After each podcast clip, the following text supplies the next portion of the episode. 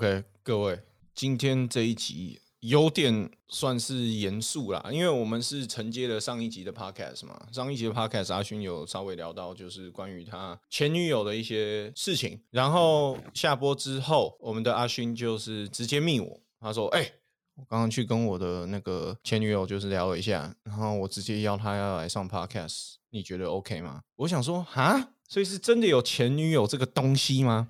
因为我们观众对于这件事情是抱持着质疑的态度。阿勋，你先不要讲话，我们其实不太 care 你要讲什么，我们比较 care 是说前女友这块东西。所以就是阿勋的前女友，呃，不好意思，请问要怎么称呼你？我叫 Peggy，Peggy 小姐，您好。所以您的真实身份是真的是阿勋的前女友吗？你之前是确实有跟阿勋在一起过吗？因为我们这个频道其实对于阿勋有没有交过女朋友这件事情是保持着质疑的态度的。他们没人相信我，对，我是他国高中的女朋友。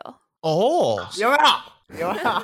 等一下，所以我很好奇啦，就是到底，哎、阿勋，你不要花钱找灵眼来哦。他妈就没有都这样子了，我还要怎么证明嘛？到底还要怎么证明？我已经尽力啊。对啊，那所以我们可不可以先厘清一件东西，就是你当初到底看上阿勋什么东西？我们很好奇，我们很好奇。应该是幽默吧，有没有？幽默哦，有没有？这回事？讲的一样。而且他在班上蛮夯的，在班上怎么样？他在班上蛮受欢迎的。真假的啦？有没有？他是跟我讲的一样。我对这个到现在我还是保持着呃，就是不是百分之百确定，因为你就算今天邀到了我们 Peggy 小姐来这个节目，实际上我们也是看不到她脸的啦，对不对？所以，哎、有没有可能就只是一个灵眼？我们其实也我没有办法跟观众就是拍胸脯保证，对不对？不是 我，我连吃饭的钱都没有，我还要请灵眼。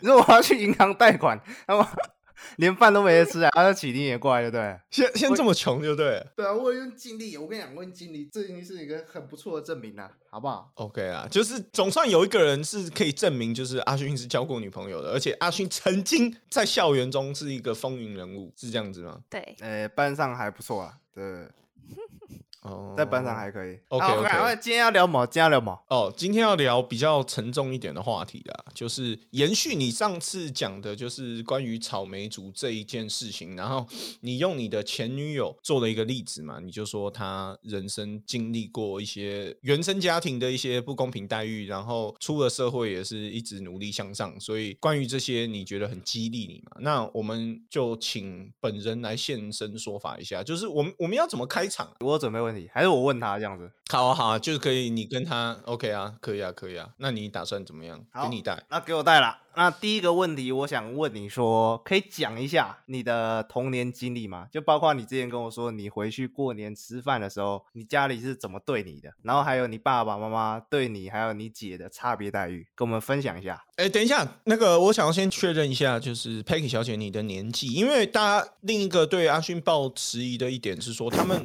认为他大概三十几岁，所以 Peggy 小姐，你可不可以先报一下你的年纪？我二十三岁，哦，二十三岁，好，所以我们确定阿勋是二十三岁，确定阿勋阿勋有交过女朋友就对了。OK，好，那我们继续。好，就第一个问题，我觉得会讲比较长一点，因为在我有记忆跟懂事以来，我们家的家境并不是很好。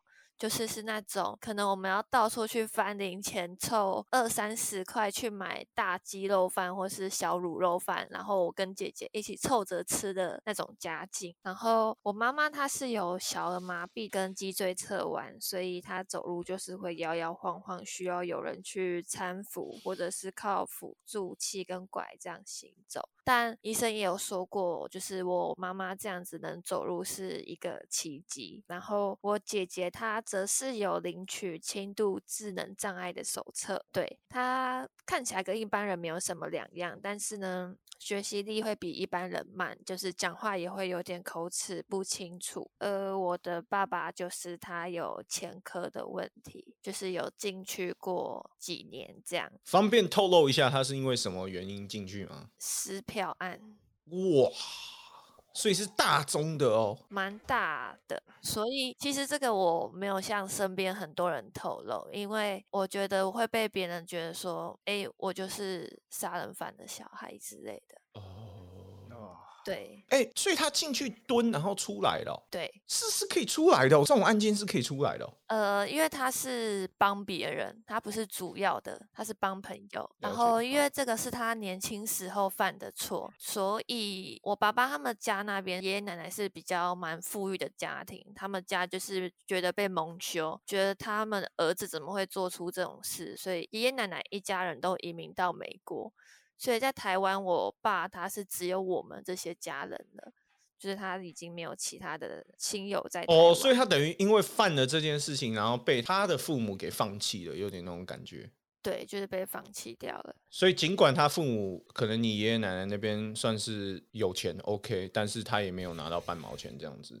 没有，就是从他出来到现在，二十几岁到现在，就跟家里完全没有任何联系。OK OK，这是你原生家庭的部分吗？请。对，这是我这是我家人的部分，所以我从小就被灌输一个观念，就是我需要支撑这个家，因为我这个家的家人都有各个情况，在他们的说法说是我是唯一的正常人，所以他们觉得我应该要照顾到姐姐的部分。虽然我是妹妹，但是我是担任着姐姐的角色在照顾我姐。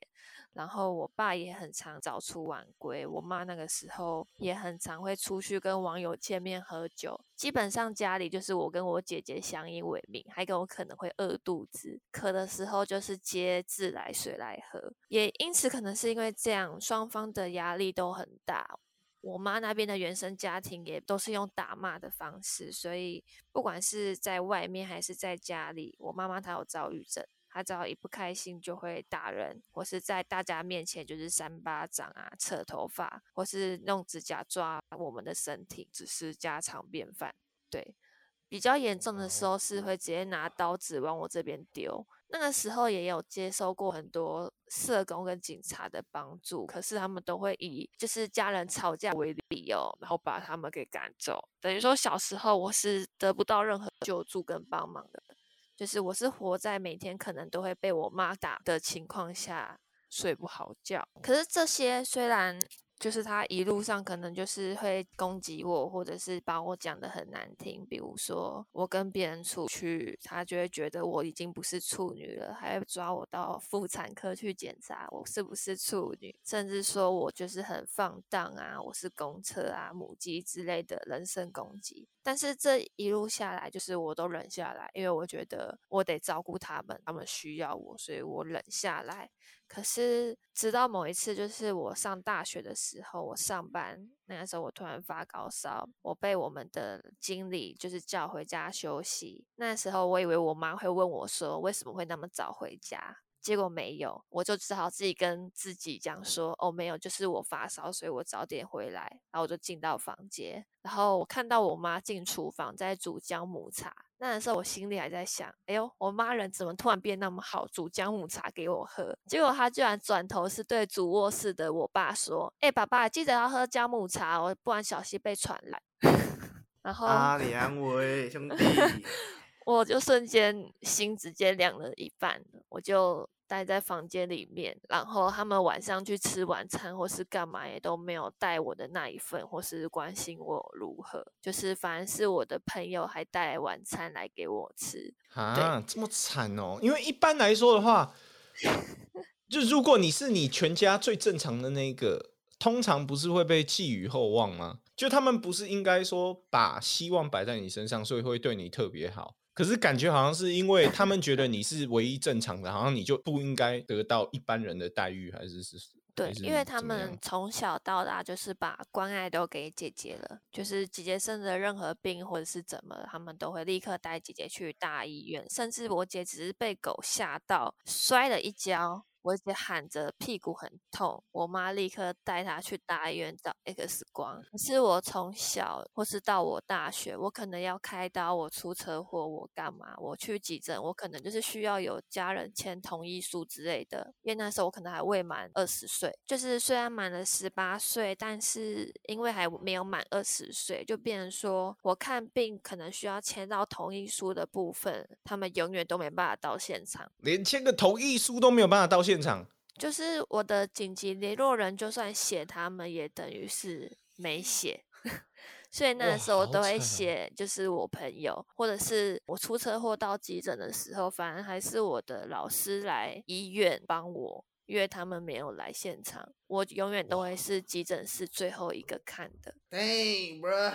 可是认真说啦，小小年纪二十三岁，你也进出过急诊室，应该算是蛮多次的，才会有需要家人签名嘛。因为我印象中，我很少就是严重到说在急诊室需要家人来陪同才可以。因为我每次进急诊，有的时候都是可能车祸或者是哪里受伤，需要到缝针的地步，就是需要进行小型的哦手术，所以还是需要就是有联络啊人来签名这样子。了解，当然这些我都觉得我还能接受，就是这些我都觉得好没关系，我就是少一点生病，不然就是生病我就是不看医生不吃药，反正我也不爱吃药。可是到后面就是压垮我最后一根稻草的时候，是除夕吃饭的时候，我那时候也花了不少的钱去买年货跟新家具，因为我觉得大家难得可以好好一起吃顿饭。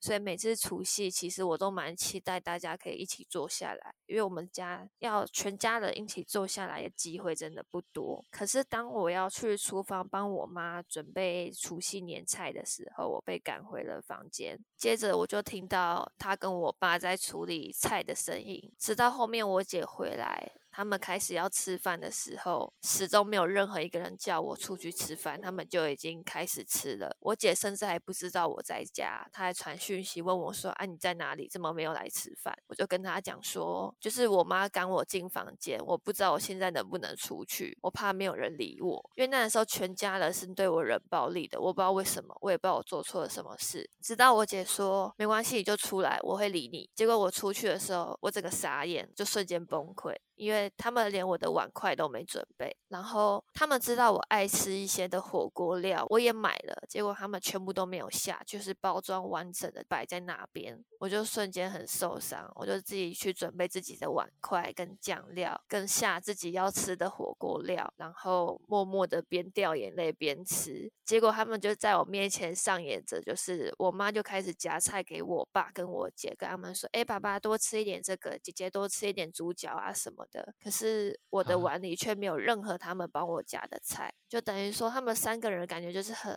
气氛很好，但是我感觉就像一个局外人。我觉得我好像不像他们的家人，就连之前我可能回综合，我也有跟阿勋说，就是家人跟我约什么时间点要在哪里见面，可是他们一直没有出现，我就一直傻傻在那边等。他那时候也叫我啊就直接回家，干嘛？可是我就觉得说不行，我觉得我可以等到他们。那个时候除夕就算是压垮我最后一根稻草，我就觉得那个时候是几年前的事啊？三年前吧，哇，真的是，可是怎么会这样子啊？就是毫无理由，然后对，没有听起来就很莫名其妙啊。就是我也不知道什么突然会变这样，就是当我越长大，我越发现他们越来越不重视我的那种感觉。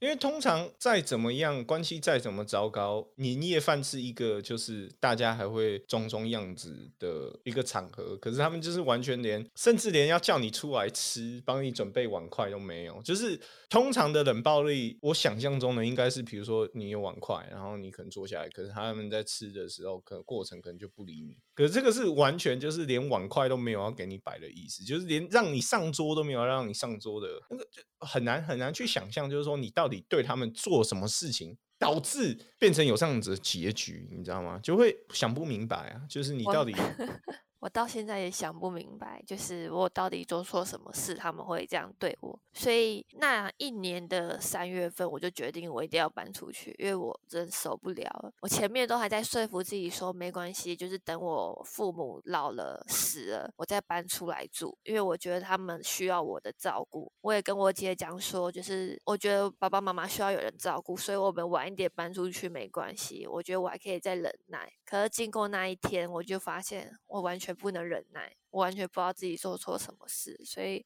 那一年我就搬出来了。哦，完全靠自己，完全靠自己。哇，好好猛！啊，那冒昧的问一下，你跟你姐就是这样子差别待遇的情况下，你跟她的关系好吗？我跟我姐关系很好，因为我们从小就算是相依为命的角色。就是我姐姐她也清楚的知道说，爸爸妈妈的关爱都在她身上。她也不止一次跟爸爸妈妈讲过说，妹妹的身体也有出状况，你们应该要多关心妹妹一点。可是他们也只是听过去就算了，转头之后每次跟我讲到话，我都会问说：啊，姐姐最近还好吗？姐姐有没有缺钱？哦，没有关真的心到我。奇怪，怎么会偏心成为这样子？哎，就是完全搞不懂。对我也搞不懂。我有两个表姐，然后她们也是差不多是这样子，就是从小到大，因为我暑假的时候会去他们那边生活，因为也没人照顾我，所以暑假的时候会去，然后就会看到他们对那个妹妹很好，然后对姐姐很差，但其实也讲不太出什么原因，就有时候就是会这样子。我想请问你，就是你从什么时候开始，就是会有一些忧郁的倾向啊？是因为这些鸟事情发生的时候之后吗？还是还是跟阿勋在一起之后？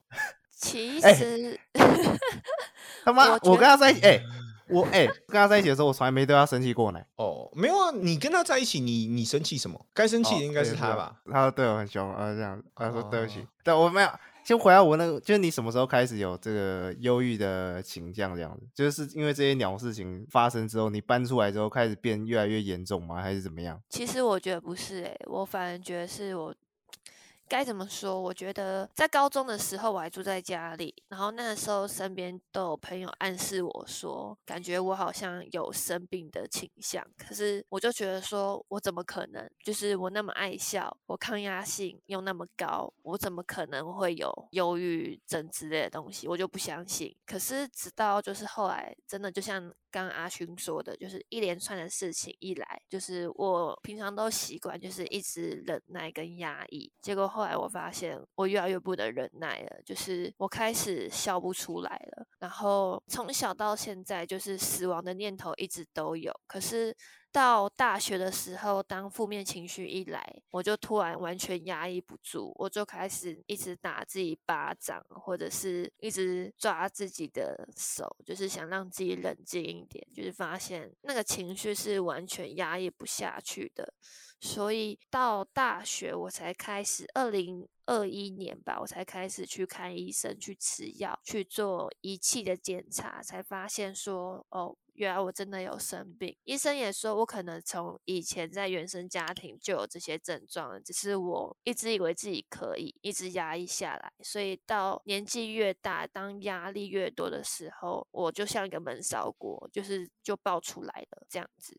哦，就会炸了这样子。那我很好奇，就是这个似乎没有影响到你私生活以外的一些事情嘛？因为听阿勋讲说，你好像在事业方面还是算是小有成就的，就是以二十三岁的一个女生来讲的话，对，就哦是就因为在那个情况下，就是就在那种很忧郁或者是很有其他一些精神问题的情况下，其实是动一个动作跟讲出来一个字都会很困难。你是是怎么在这种情况下，然后就是让自己说，虽然这样子，但是我还是要出去工作，就是还是要出去让自己变得越来越好。对啊因为阿勋是比如说跟我录一下节目，他就压力就受不了，他就炸掉。我的草那就不行呗，对啊草莓，所以我们很好奇说你是怎么样？因为我觉得这个 podcast 有意义的地方，不是在于说告诉大家你有多惨，而是说我认为要给大家一个概念，就是说，即使是在那样子的情况下，只要你有意志，想要让自己变得更强，都是可以做得到。所以我们很好奇的是说，你怎么去调试你自己的心情，在面对这么多不幸的情况下，你还可以就是在事业上面闯出一番成就？请问你是怎么办到的？因为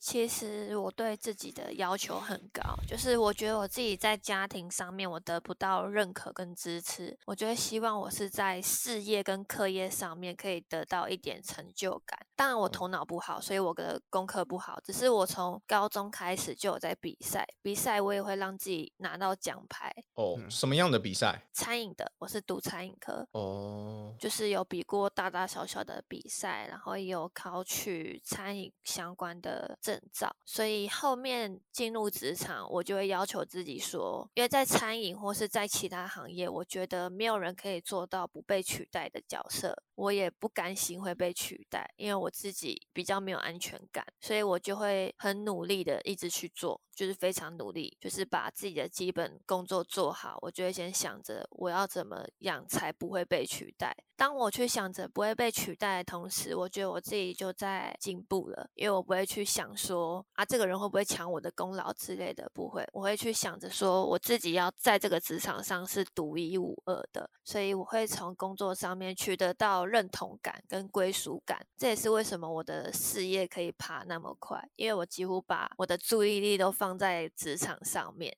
那你现在是担任什么职位的？你不需要讲你的公司啊，但是就是跟大家大概讲一下，就是说让大家体会的出来，你是在一个阶级上面的，就是五星级，五星级，对，让大家知道说这个东 西到底是一般，像比如说你的同才跟你同样位置的，他们大概花多久时间，然后你大概花多久时间？我现在是五星级饭店的主管。那通常做到你这个位置，大概要花多久时间呢？嗯，我二十岁的时候我就担任了餐厅的组长，二十一岁的时候我就是储备干部，然后到二十二岁的时候我就正式真的是领班。所以餐厅这个阶段结束之后，我中间有稍微休息一下。到了二十三岁，我就去当了饭店主管。哦哇哦，那跟你同年纪，就是有有跟你同年纪爬到这个位置的吗？还是就是通常做到，比如说你的同事嘛，你一定也有一些其他主管的同事，那他们大概年纪都是几岁啊？二十五岁以上。哦，所以你是比别人快大概两年这样子。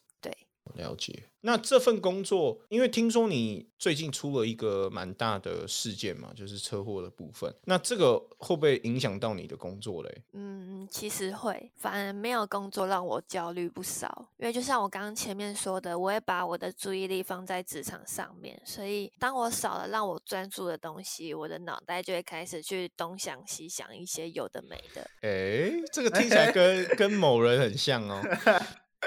所以你是那种就是闲不下来的人，就是因为你之前我有听说你之前在家里待了两个月，然后你每天就是因为没事情做，然后你就会去可能喝酒啊，然后怎么样，然后把自己就是喝的烂醉，然后回来。所以你你比较需要就是有一个生活的重心在那边，如果他不见的话，你就可能会整个崩塌掉这样子。你属于这种人对？我是，而且甚至我的主治医生也有说，我绝对不可以让自己没有横接着工作。就如果我今天要离开这个职场，我一定要有先找到下一份工作，因为他很清楚的知道，如果我中间一停下来，我绝对会开始放弃掉自己，就是不知道自己生活在干嘛，就会特别无助。哎，所以你有因为这次的车祸事件导致你丢掉原本的工作吗？是这样子吗？其实没有，我现在还是。在请病假中，那你可以请多久？然后你需要多久时间才能康复？哎，你有机会回去吗？还是说你觉得？就是现在是什么样的情况呢？我的公司经理是说，他们始终会留给我一个位置，叫我不用担心。但是康复的话，最久至少也要花个半年吧，就是可以正常行走的话。所以你其实最近也很担心，说到底接下来要怎么办这样子？如果要那么久的话，对。就是会很忧虑，就是会先想到啊，没有工作就等同于没有在赚钱。可是从小到大的印象中，就是家里穷过，所以钱很重要。就是我的潜意识会告诉我说，我现在就是没有上班，所以等同于我会没有钱，我的生活该怎么办？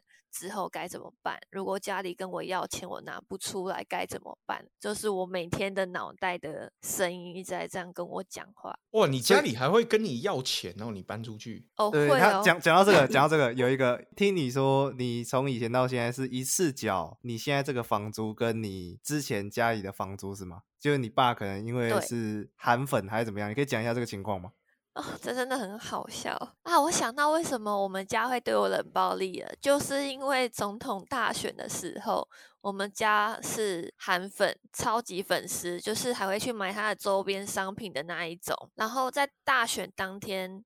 我爸就对我放话讲说，如果你投民进党，你就不要姓马，然后就直接甩门直接出去。可是我朋友就会觉得说，那你就骗他们说你是投韩国瑜就好啊。但是我没办法骗他们，是因为在他们不是韩粉之前，他们就知道我不喜欢韩国瑜了，所以他们很清楚的知道我不可能投韩国瑜。所以从那一刻开始，全家人集体对我冷暴力。所以这个是因为一个政治导致家庭失和的一个事件啊，是是这样子吗？对，那一天晚上在公布票结结果的时候，我同事都很紧张，问我今晚到底会不会回家，因为蔡英文当选，我妈就传讯息开始说：“这下你开心了吧？你爸不工作了，你爸说之后就是靠你们年轻人养，就是你们年轻人的时代。”所以，我爸也不工作了两三年。那两三年的时间，我得去负担他们家的开销跟我家的开销。以及如果我姐没有钱，我也得去负担她的开销。你一个人要要顶这全部，我不可能只做一个工作，我还有做其他的兼职工作，就是在酒吧当 bartender，然后可能还会回学校当助教之类的，就是我可能身上会有蛮多兼差。可能偶尔还要卖一下 Shopee，是不是？还是要在 Shopee 没有，那是广告。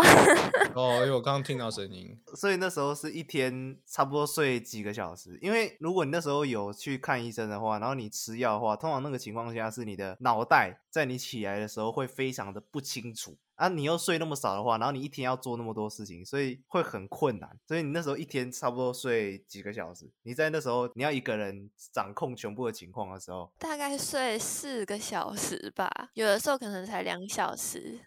这其他时间都在工作，这样就一直对，做。因为我那时候在餐厅上班，同时有兼大夜班。可是餐厅的上班时间如果是整天班，是从十一点到晚上九点半。那大夜班的时间就是从十点半开始到凌晨四点。可是因为我不会骑车，所以凌晨四点其实是不会有任何交通工具的。所以我要么就是在我大夜的地方待到早上六点，等有公车我回家；不然就是从从我大夜的地方在东区，我就走路到公馆那边，然后再搭小黄回家，因为这样会比较便宜。所以通常我到家时间都会是早上六七点钟左右，我才会睡觉。我靠！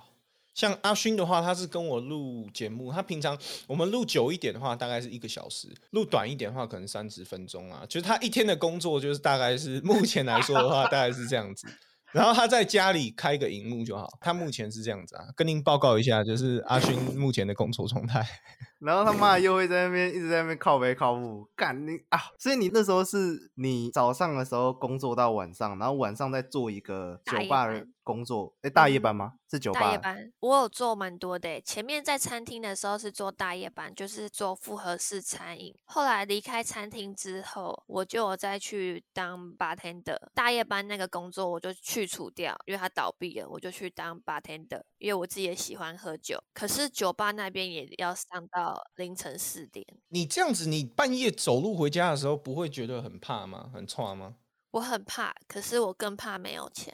哎，这个就是真的苦过来的人跟没有苦过来的人的差距啦。因为老实说，虽然说我的原生家庭也没有说多好，但是跟你比的话，好像幸福很多。而且主要是说我从来也没有需要就是扛家里的经济或是干嘛的，所以在这方面我可能没有很迫切的有那种感受，就是说哦，干没有钱了，我们连可能买一包科学面的钱都没有，怎么办？这样子，我好像没有经历过这样，所以也不太了解。那你独自就是面对这种，你可能有时候会有忧郁情况的时候，你是倾向是找人聊聊天，还是说你就你希望你一个人静静的比较好？嗯，其实当真的情绪一来的时候，我更倾向是自己一个人，因为我觉得我自己负面的时候，我觉得那个样子很难看，就是我会一直哭。如果我不受控，我就会打自己巴掌。再不行，我可能就是会做一些伤害自己的事。啊而且从小到大，因为比较早熟，所以我觉得我不太想让身边的朋友们担心我，就是多花那个时间来担心我。而且同时，我也认为我应该是可以自己处理好自己情绪的人，就不会想麻烦任何一个人在我身上花费时间。感觉是很成熟的那种在面对。因为像我的话，心情不好，我就是到处靠北靠步。我觉得同样的故事可能跟十个人讲，然后我就讲完之后，我就觉得很爽，把我的负面情绪全部丢给别人，然后我就自己觉得很爽，然后我拍拍屁股就走。我比较像是这种人啊，这样听起来好像我非常不成熟。嘿嘿嘿，但是你一个人这样的话都不讲出来，你会觉得比较好吗？因为讲出来通常不是会好一点，就但是你会怕别人就是觉得你很麻烦这样，就对了。对，我会觉得我会把自己给悲伤化，就是把自己讲的很可怜，而且我也怕觉得他们会不会认为我在讨拍之类的，而且我觉得没有任何一个人有义务需要承担我的情绪。这倒是确实的。对啊，但我觉得适时的发泄，有时候朋友的存在不就是互相陪伴嘛？你有负面情绪的时候，稍微帮你消化一下；然后我有负面情绪的时候，你稍微帮我消化一下。还是要适时的让这些负面情绪有发泄的管道啦。那我蛮好奇的一点就是说，你现在提供给你一个月不吃不喝的话，你基本开销是多少？因为你要负担这么多东西嘛，所以你不吃不喝的情况下，你一个月要开销多少？通常我都会留给自己的生活费最少也要五千块，一个月五千块，怎么了？最少啦，对啊，可是不是你的生活费啊，是说因为你要自己租地方，你要付钱，然后可能你爸妈租的地方你也要付钱，那所以这样子的情况下，光是房租，然后再加上一些什么电话费、一些什么保险费之类，这些加起来应该就蛮可观的吧？这个金额大概是多少？就是一个月除了你自己的生活费之外，你喷出去的有多少？至少四万，至少四万。四万，四万，这个月你睁开眼睛呼吸空气就是要四万，就对了。对。你现在要缴两个房租就对了。现在目前不用，爸爸终于肯工作了，到现在。可是韩国瑜如果二零二四又出来选的话，会不会又造成你爸再度失业嘞？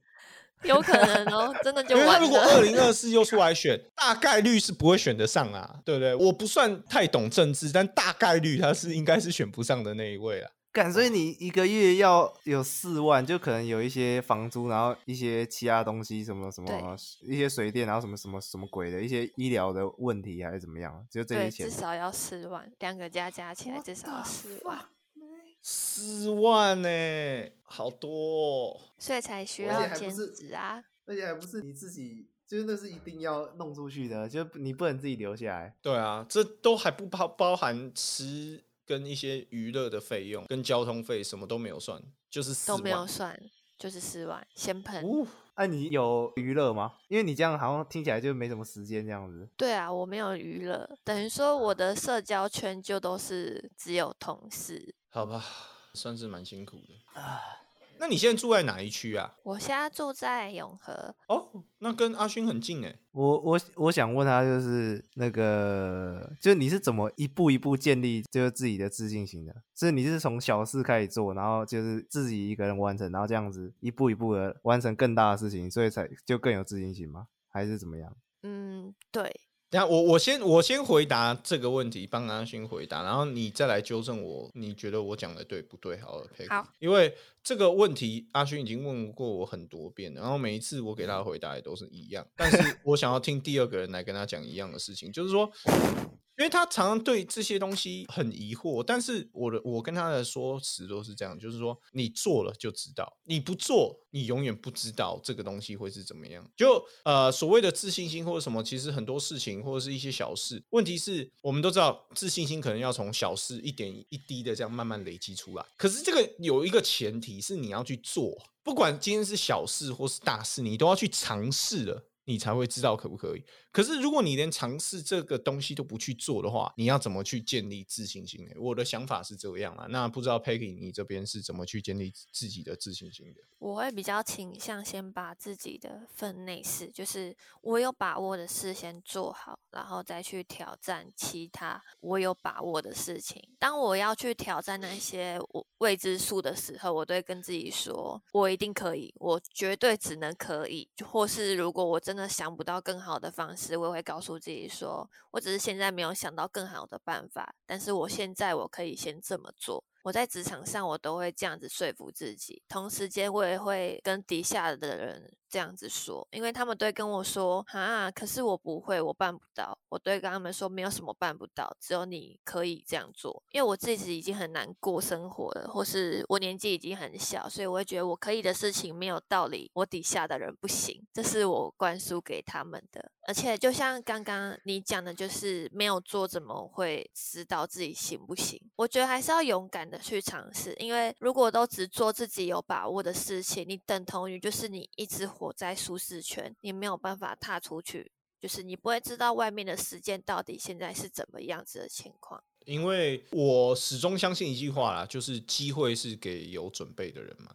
那这个准备来自于什么？就是你前面要有不断的尝试嘛，要不然的话，怎么可能就不可能说我今天很久没有做任何一件事情了，然后突然干我一我第一件事情就直接干大事，就也也不可能啊。那通常闯出名堂或是真的有成就的人，他们都是经过不断的尝试、不断的失败，去从中吸取经验的嘛。所以阿勋现在有一个蛮大的问题，就是说他常常在想很多。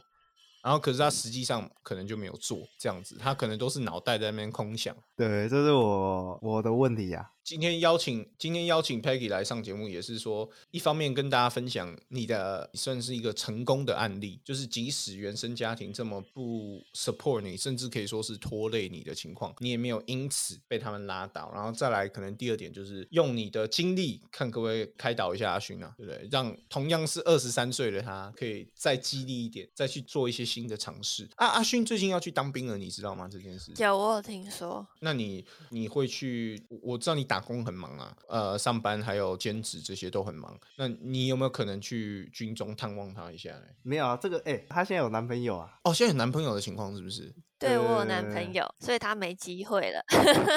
哦，是哦。啊，好奇的问一下，就说你的这位男友跟阿勋比的话，谁谁比较那个？他妈一定是他男友啊！靠，我没赚钱，靠呗。我男朋友比阿勋帅多了。比阿勋帅多了，我男朋友比阿勋帅多了。我们家阿勋是幽默，靠幽默。你说长得幽默这样子？靠呀！